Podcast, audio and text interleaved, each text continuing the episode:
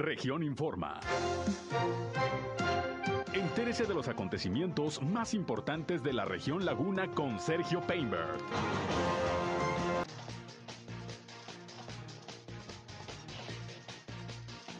Arranca en el Hospital General de Torreón vacunación para rezagados de 50 a 59 años. Siguen largas filas en la expoferia de Gómez Palacio con la vacunación de jóvenes de 18 a 29. Entrega el Ayuntamiento de Torreón árboles del vivero municipal al gobierno Gómez Palatino. El alcalde de Torreón, Jorge Cermeño Infante, dice que apoya el proyecto Agua Saludable para la Laguna y pide a los opositores al mismo hablar con la verdad. También la Cámara Mexicana de la Industria de la Construcción hoy manifestó su apoyo al proyecto presidencial Agua Saludable para la Laguna. Canirac, aquí en la comarca lagunera, anuncia el eh, proyecto Restaurant Week, en donde habrá promociones del 30 de agosto al 5 de septiembre en los restaurantes del sector del Fresno. Esto es algo de lo más importante, de lo más relevante que le tengo de noticias, de información aquí en esta segunda emisión de Región Informa. Quédense con nosotros, acompáñenos, como siempre estamos listos para llevarles lo mejor de las noticias aquí a través del 103.5 de frecuencia modulada Región Radio, una estación más del Grupo Región, la Radio Grande de Coahuila. Yo soy Sergio Peinbert, usted ya me conoce. Quédense con nosotros, vamos a la información. El clima.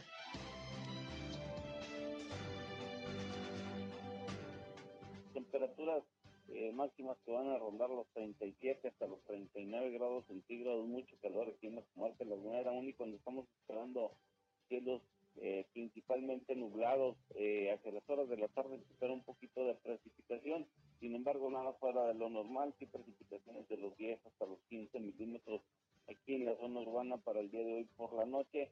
se espera que estas condiciones continúen todavía el día de mañana por la mañana, las primeras horas del día de mañana eh, jueves, temperaturas, repito, mucho, muy calurosas, 36 eh, hasta los 39 grados centígrados en las máximas y las mínimas, de los 22 hasta los 24 grados centígrados, se presenta la precipitación, disminuye un poco la temperatura mínima de los 20-22 grados centígrados. El clima.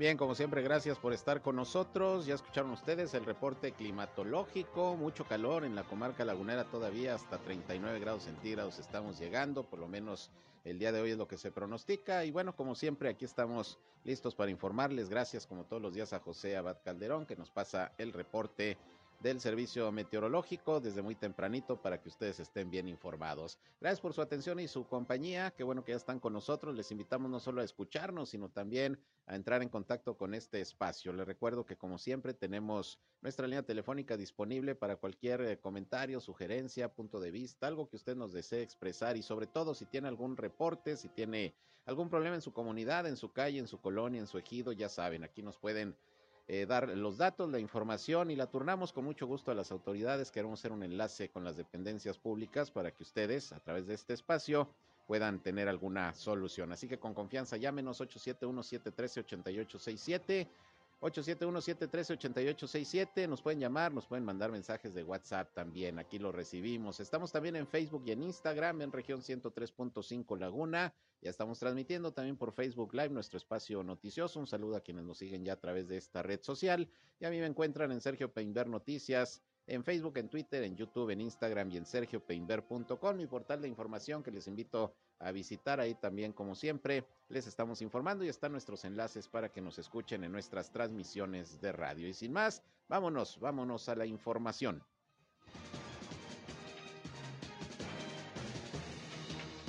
Bien, y en principio déjenme les comento que tengo en la línea telefónica a Valeria Morón, ella es regidora del Ayuntamiento de Torreón, presidenta de la Comisión de Cultura, quien, eh, bueno, pues eh, nos va a informar de cómo va el proceso de recepción de eh, propuestas para lo que será la presea Ciudadanía Distinguida, que como usted sabe se entrega aquí precisamente en Torreón cada 15 de septiembre. ¿Qué tal, regidora? Muy buenas tardes.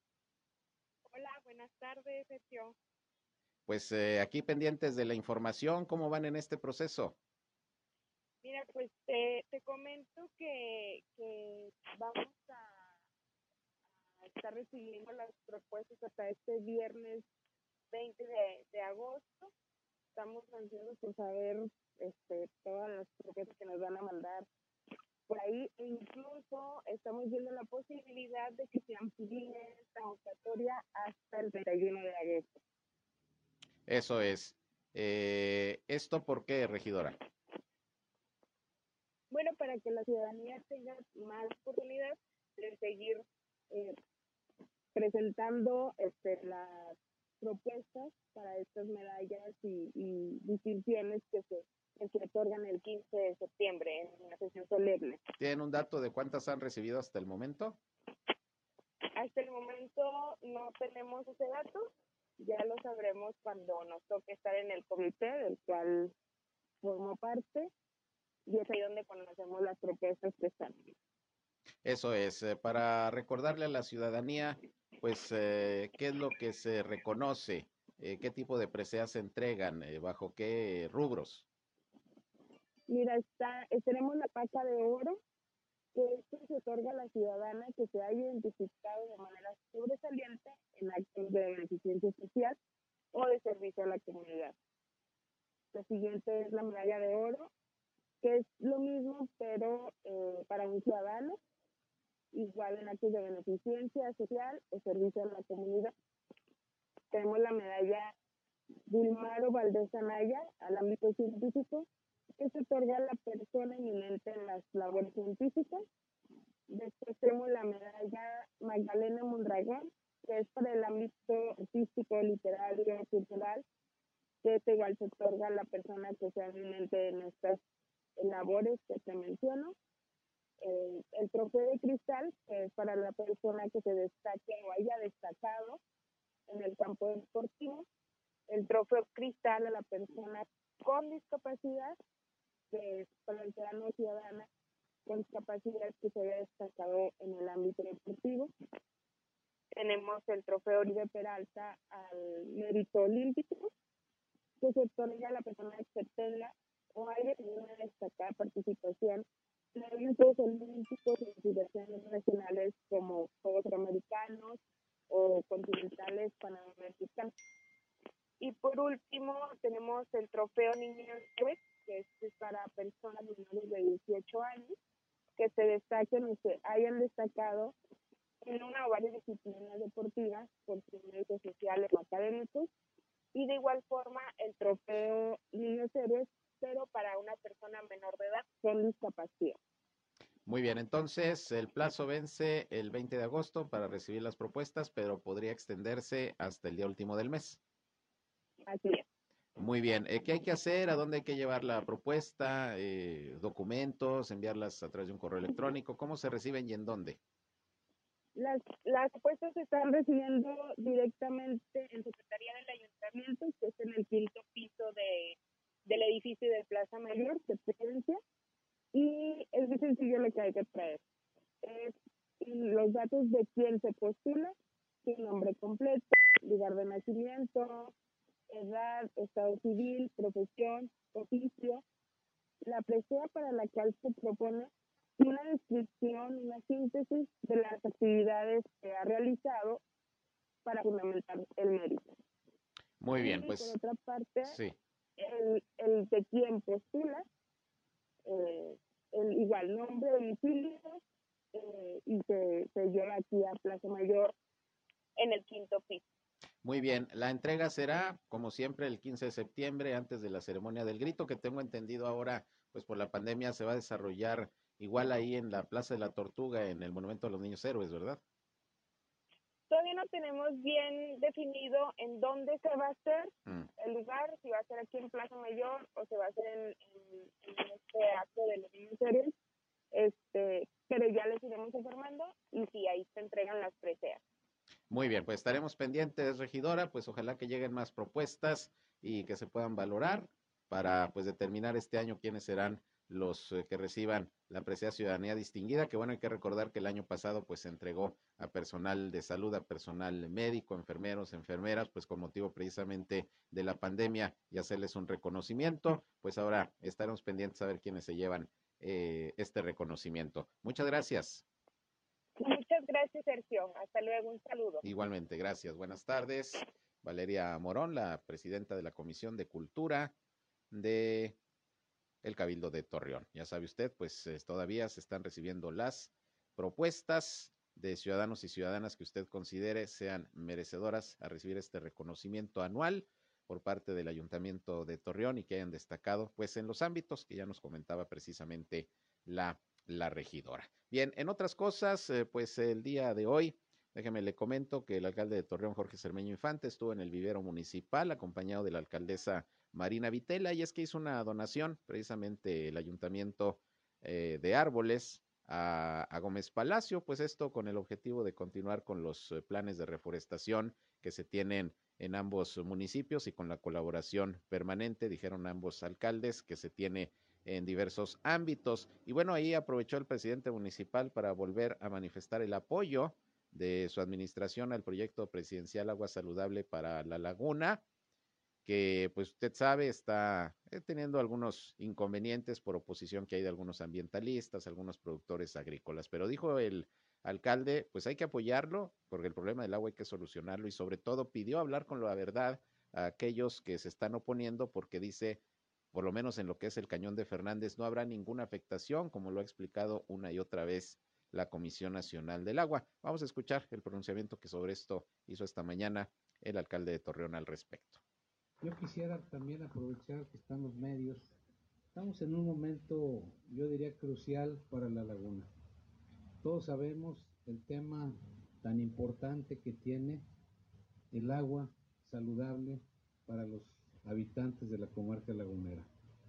Estamos en un momento en donde si no nos ponemos de acuerdo, pues puede ser que esta obra trascendente y tan relevante pues pueda peligrar y pase no sé cuántos años y sigamos perforando cada vez a mayor profundidad, cada vez con mayores problemas de todo tipo y sigamos quejándonos y no encontrar soluciones.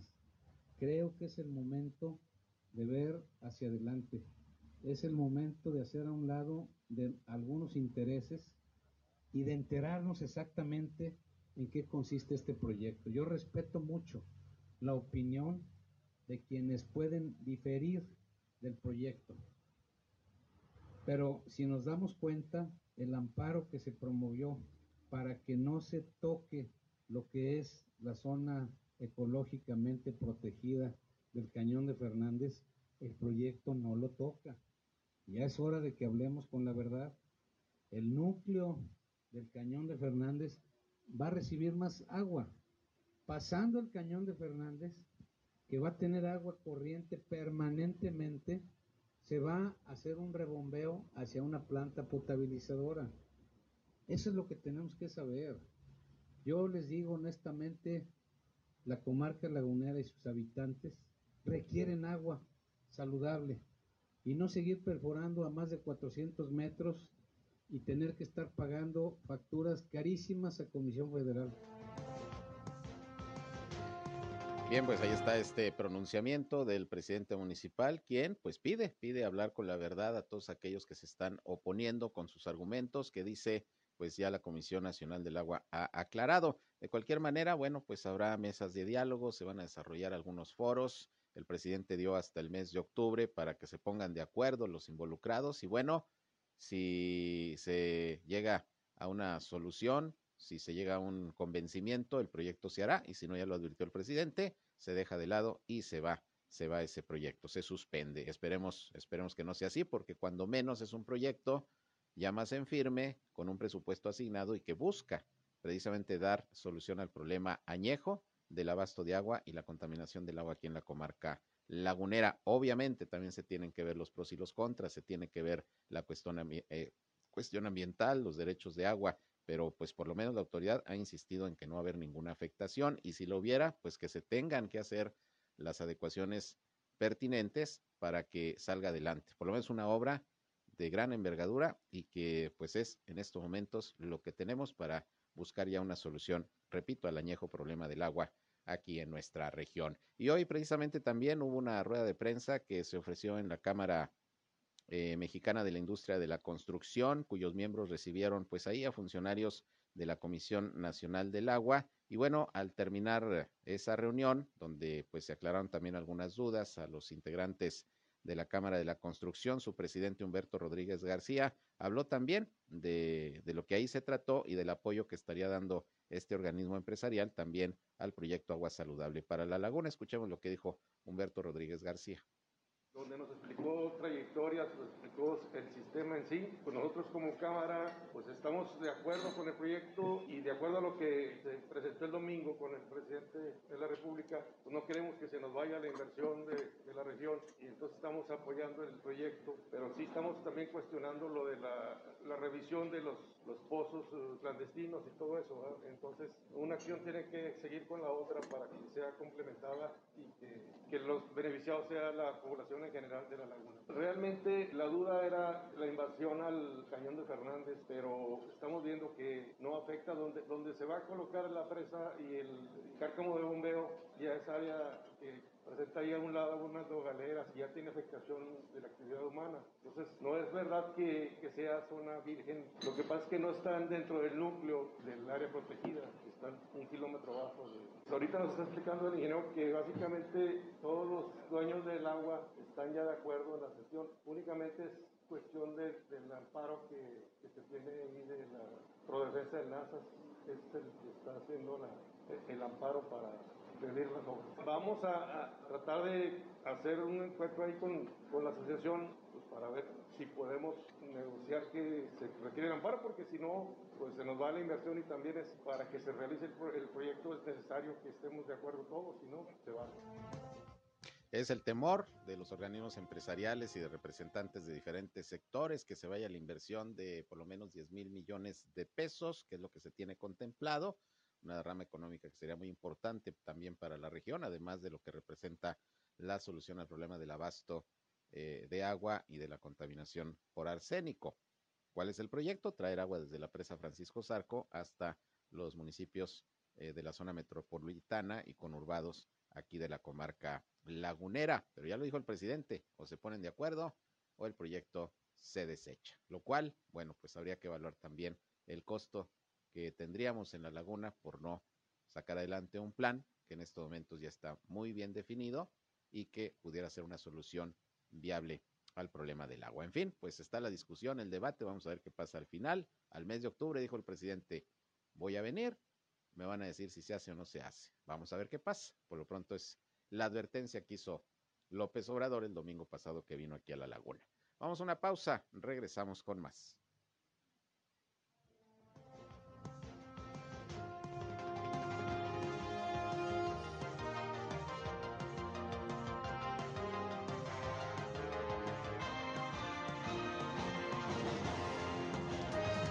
Región Informa. Ya volvemos.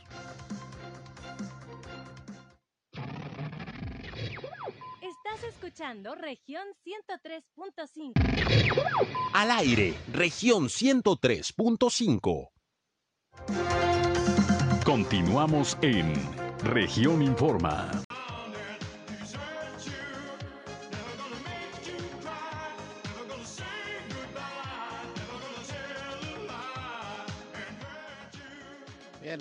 Son las 13 horas, ya la una con 26 minutos, vámonos con más información. Como les decía, pues el día de hoy arrancó la vacunación para rezagados, la vacunación anti-COVID para adultos de 50 a 59 años en el Hospital General de Torreón. Largas filas también esta mañana para todas las personas que no habían podido vacunarse, sobre todo en el periodo cuando, cuando les tocó precisamente la inoculación. Y bueno, como se había informado, este miércoles y mañana jueves, ahí en el Hospital General, nada más eh, en el sistema peatonal, no se va a permitir el, el drive-thru en vehículos como anteriormente. Eh, se va a estar vacunando a este sector de la población. Son rezagados de 50 a 59 años.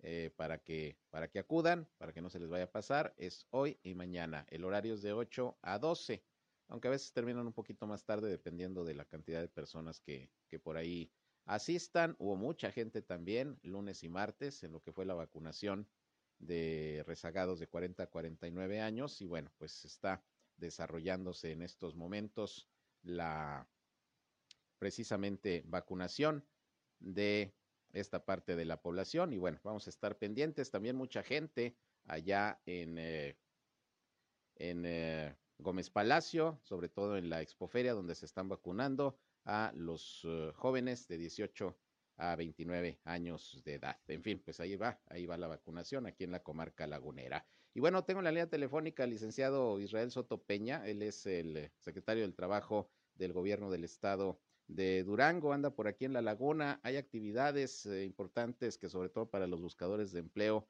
eh, tome nota y le doy la bienvenida como siempre. ¿Qué tal, licenciado? Muy buenos días, tardes ya. Buenas tardes, Sergio. Un gusto saludarlo eh, y eh, la oportunidad de que me escuche todo su auditorio. Es muy importante mencionar que efectivamente estamos anunciando ferias del empleo. Se llevarán tres en, el, en la entidad. El día 24 en Durango, el día 26 la que le interesa a la gente de esta región, en Lerdo, eh, a partir de las 9 de la mañana, en, en la Plaza de Armas. Ahí estarán 250 vacantes disponibles, con alrededor de 20 empresas participando, eh, con salarios de entre 5 mil a 16 mil pesos, empleos formales obviamente, y que, bueno, pues es producto de un esfuerzo entre empresarios, sociedad y gobierno, que nos permite hacer esta oferta laboral. El día eh, lunes el gobernador mencionaba que Durango eh, creció en generación de empleos en el mes de julio alrededor de cuatro mil y son cifras muy positivas y este es también un reflejo de que la economía duranguense se está fortaleciendo. Y no solamente Durango y la región Laguna, también lo está haciendo eh, los municipios como Santiago Papasquiaro, donde llevaremos el día 9 de septiembre otra feria del empleo. Entonces, vamos avanzando, Sergio, en un tema tan importante como es el empleo, la estabilidad en los hogares. Cuando hay un empleo eh, digno, un empleo formal, pues la familia sin duda vive mejor y tiene mejores oportunidades de salir adelante. Entonces, ese es el compromiso de este gobierno de José Ispuro Torres y que los esperamos el día 26 de septiembre en la Plaza de Armas de Lerdo con estas ofertas laborales, que es, es una feria nacional para jóvenes. Sin embargo, se aceptarán y se recibirán currículums y solicitudes de empleo de personas de todas las edades que este pues tengan necesidad de un, de un espacio laboral y que tengan todas las ganas de, de vincularse y salir adelante. Más o menos cuántas vacantes, eh, secretario, son las que se van a estar ofertando. Son alrededor de 250. Esperemos que conforme se acerque el día tengamos mayores ofertas, pero por lo menos son esas 250 con salarios de rondan desde los 5 mil pesos mensuales hasta los 16 mil, con también oportunidades para profesionistas, que es un sentir pues muy, muy importante por parte de los jóvenes. Ahí hay ese tipo de oportunidades para los jóvenes egresados de alguna universidad tecnológico y bueno, también del sector privado, del sector privado y obviamente también del sector público. Tendremos espacios desde los que oferta la Guardia Nacional, el Servicio de Protección Federal, el Servicio de Administración Tributaria para agentes aduanales y otros espacios. Y obviamente eh, operadores, de choferes, seguridad privada, en lo público, perdón, en lo privado, eh, ingenieros de mantenimiento, bueno, una serie de oportunidades eh, de todo tipo. Entonces es muy importante que se acerquen las personas a esta feria y que se registren previamente con el objetivo de evitar alguna aglomeración en nuestra feria. Estaremos muy vigilantes en lo que se refiere a todos los protocolos y disposiciones en materia de salud, pero es muy importante que se registren en www.ferias.empleo.gov.mx. Ahí pueden hacer su registro previo para agilizar todos los trámites el día, el día de, la, de la feria. Y es lo que le iba a comentar y a preguntar precisamente, secretario, pues Durango está en semáforo naranja y pudiera pensarse que este tipo de actividades pues no deberían desarrollarse. Sin embargo, ven ustedes eh, las condiciones, pues, para que respetando protocolos sanitarios, sí se desarrollen sin mayor problema. Obviamente es un lugar donde se garantizará la sana distancia, donde hay filtros sanitarios y donde hay, es al aire libre. es donde se recomienda que se puedan llevar a cabo eh, eventos de esta naturaleza. Y esto es, Sergio, es algo muy importante. Los centros de trabajo, eh, la gente a veces duda, decir, oye, pues estamos mejor, busco empleo cuando eh, haya semáforo verde, haya semáforo amarillo, me puedo contagiar. Los centros de trabajo, eh, y lo tenemos muy bien determinado porque hemos estado haciendo inspecciones en los mismos, son lugares seguros. Hay pocos contagios y ha habido pocas situaciones graves, porque hay reglas, eh, hay, hay protección, hay filtros, y las empresas están obligadas a, a proporcionar este equipo de protección. Entonces, son, hay que ir a trabajar, lo donde se están dando los contagios son en los eventos sociales, eventos de, de otro tipo. En los centros de trabajo son espacios seguros donde la gente puede sentirse segura de que hay pocas probabilidades de que se contagien y, hay protocolos. Entonces, pues los invitamos a participar a esta feria, que la gente se acerque y se den pues una, una oportunidad de trabajo, mejorar el que ya tienen, eh, es decir, más de 250 espacios en un solo lugar. Entonces vale la pena sin duda, eh, eso evita pues costos, traslados, tiempo en un solo lugar, eh, en un periodo de por lo menos ocho horas. Ahí estarán las empresas disponibles, pues recibiendo las diversas solicitudes que haga la gente. Y en muchos casos será contratación inmediata, porque la verdad es que las empresas con esta reactivación que se está dando, mm. les urgen eh, pues eh, mano de obra, trabajadores que cumplan con los perfiles que ellos necesitan. Sí, eh, secretario, con esta tendencia que va de crecimiento de la recuperación del empleo, ¿cómo pretenden cerrar más o menos el año en cifras, en números? ¿Ya tienen algún cálculo? Bueno, tenemos al, al día el último de julio alrededor de 248 mil personas registradas en el IMSS. En lo que va del año se han generado alrededor de 8.500 nuevos empleos. Eh, esperamos andar, por lo menos cerrar en alrededor de 255 mil. Es decir, alrededor de unos eh, siete mil empleos más en lo que resta del año.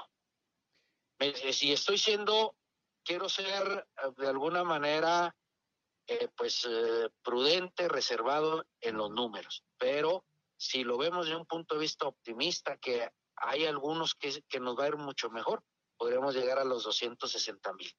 No esperemos perder empleos en el mes de diciembre como habitualmente se daba en función a las nuevas reglas en materia de subcontratación. Esperemos que ese fenómeno de que, todo el país lo sufre, que no se dé en el mes de diciembre, que se pierden o, eh, empleos formales. Entonces eso nos va a ayudar mucho en, en este año. Claro. Finalmente le preguntaría, la implementación de la nueva legislación laboral precisamente en la entidad. Eh, ¿Cómo va en, en el estado de Durango? Muy bien. Eh, es un hecho histórico.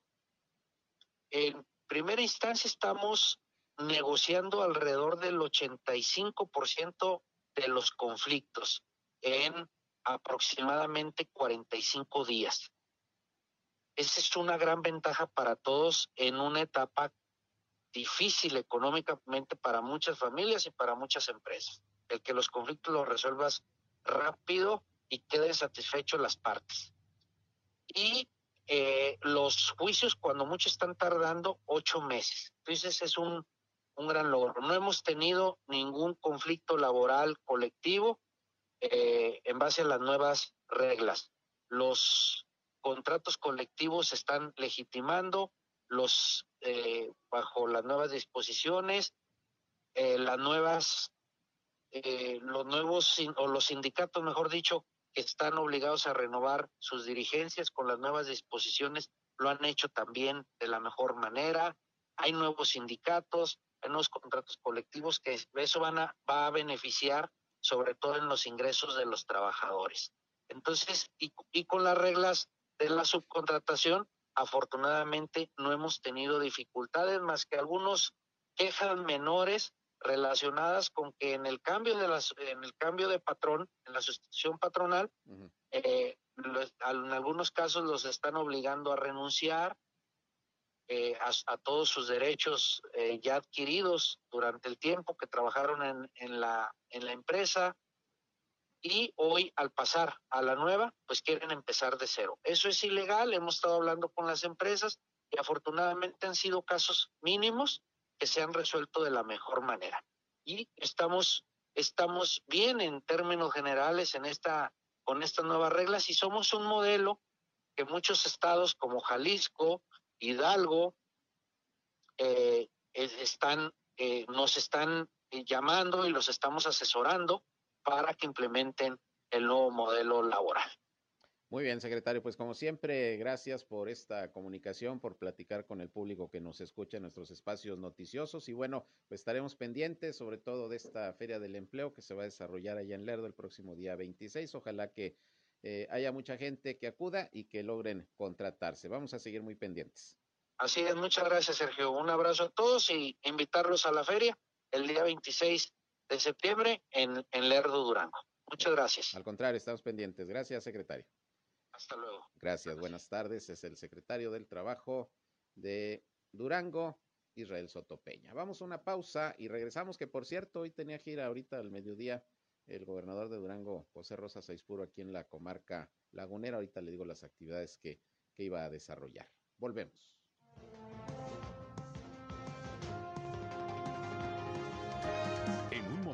Regresamos a Región Informa.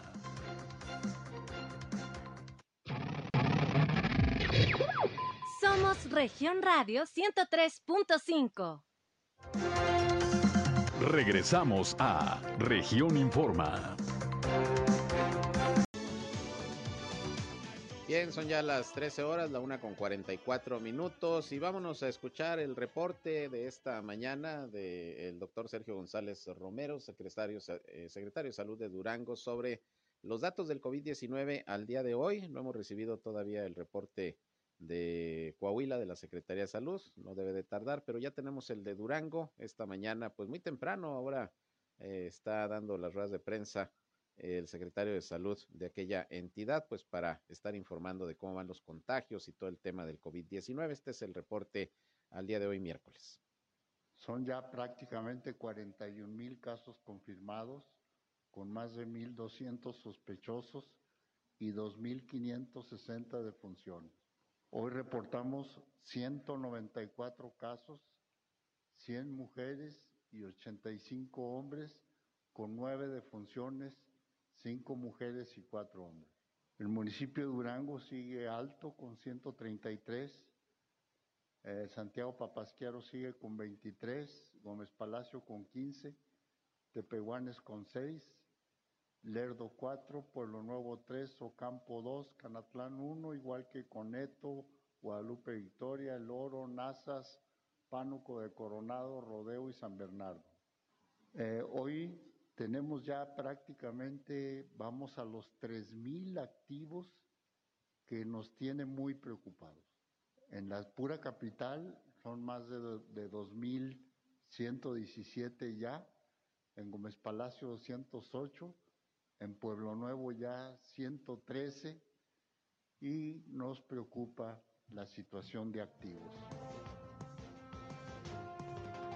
Bien, pues ahí está el reporte de la Secretaría de Salud del Estado de Durango y fíjese que les había adelantado que había la posibilidad de cerrar antes de lo previsto eh, el proceso de vacunación de jóvenes de 18 a 29 años de edad allá en Gómez Palacio porque no está alcanzando el biológico que se asignó.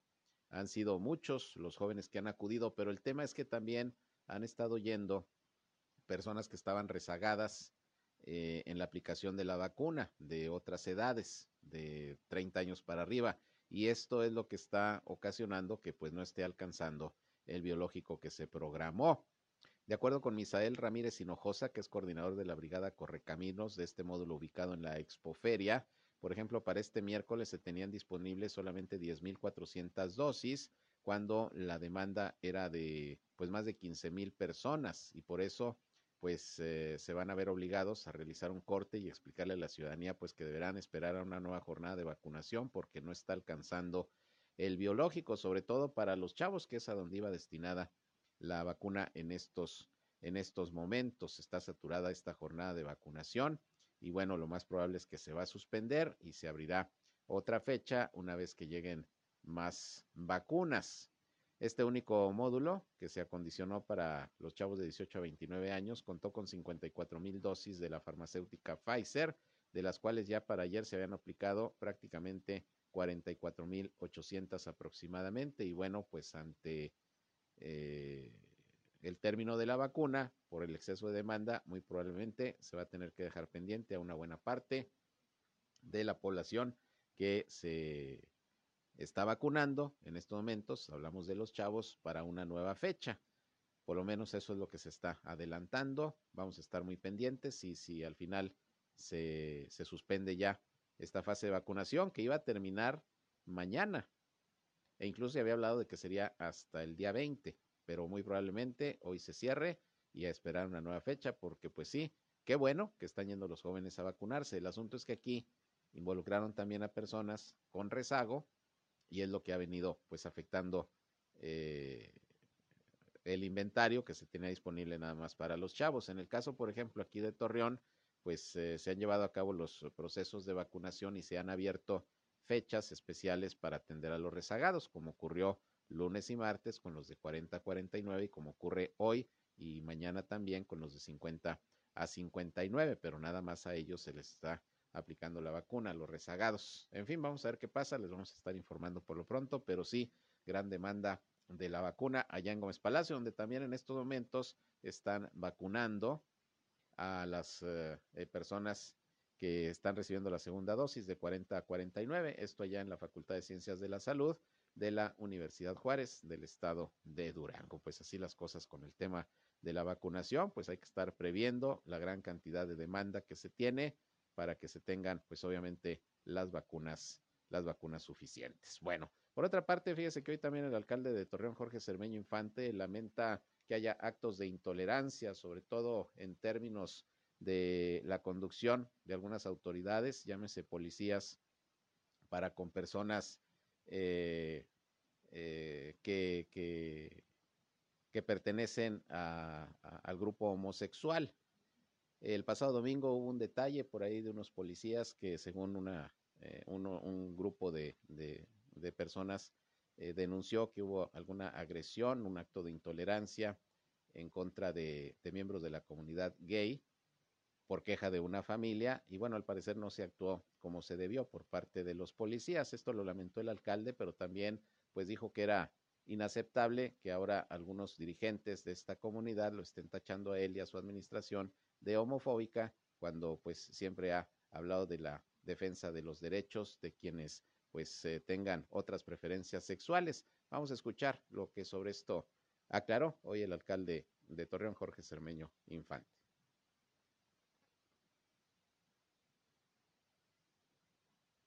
mucho que se den incidentes de esta naturaleza. Todos tenemos que ser respetuosos de los derechos de las personas. Tenemos que entender que somos una sociedad plural eh, en donde las preferencias de cada quien se deben respetar.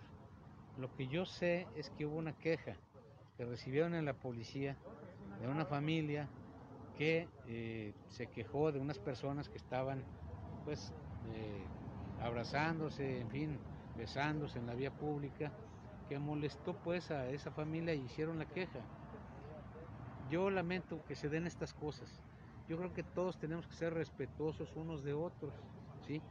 Lo que no acepto es que un sujeto que se hace pasar como líder de esta comunidad me acuse a mí de cosas que no son ciertas. yo he sido respetuoso de todas las personas, absolutamente.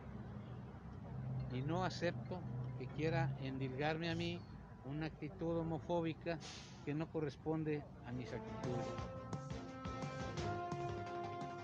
Bien, pues esa es la aclaración del alcalde y esto se dio luego de que a través de redes sociales trascendió la denuncia de una pareja de jóvenes que precisamente se quejaron de haber sido víctimas de homofobia por parte de policías de Torreón después de que estos eh, supuestamente los amenazaron porque los vieron abrazándose y dándose un beso en la mejilla. De acuerdo al testimonio de los involucrados, se encontraban sentados en las bancas de la explanada de la Plaza Mayor. Esto fue el domingo, cuando repentinamente fueron interceptados por elementos de la Policía Municipal que les pidieron que se retiraran, pues consideraban que sus muestras de afecto eran inmorales. Supuestamente eso dijeron los policías.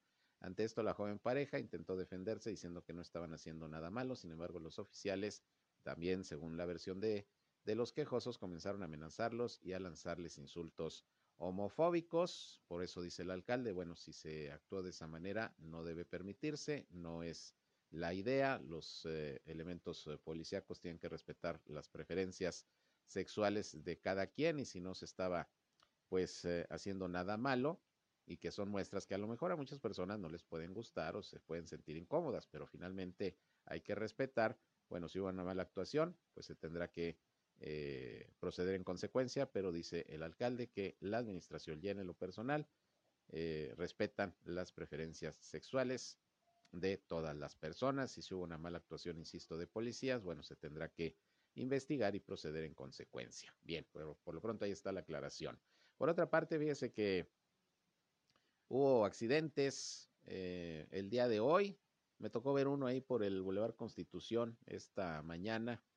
Ahí eh, por la colonia eh, Las Margaritas, un vehículo sedán que se estrelló en la parte trasera de una, de una camioneta que traía una plataforma, bastante duro el golpe.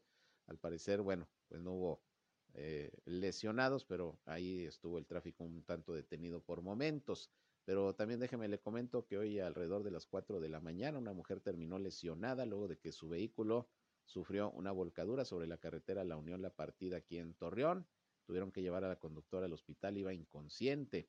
El automóvil que se siniestró es un Suru que portaba placas del estado de Coahuila y se informó, se informó de parte de los peritos que al desplazarse sobre esta vialidad, la conductora perdió el control del volante y se impactó contra el muro de contención y la unidad terminó volcada sobre su toldo.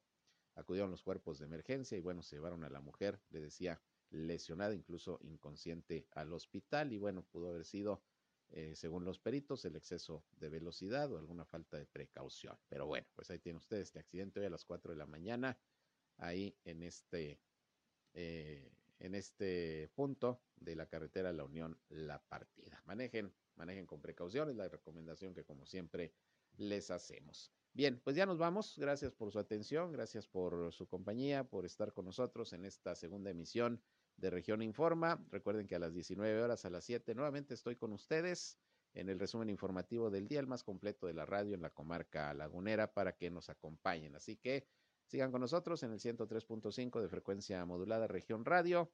Yo soy Sergio Peinbert, usted ya me conoce. Pásenla bien, cuídense del calor y si van a comer, muy buen provecho. Continúen con nosotros en esta frecuencia. Enseguida, nuestro compañero Reyham con música, con alegría, comentarios y todo para que la sigan pasando de lo mejor.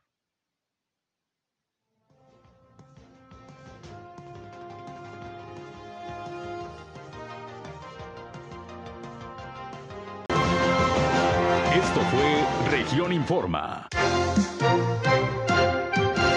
Ahora está al tanto de los acontecimientos más relevantes. Lo esperamos en la próxima emisión.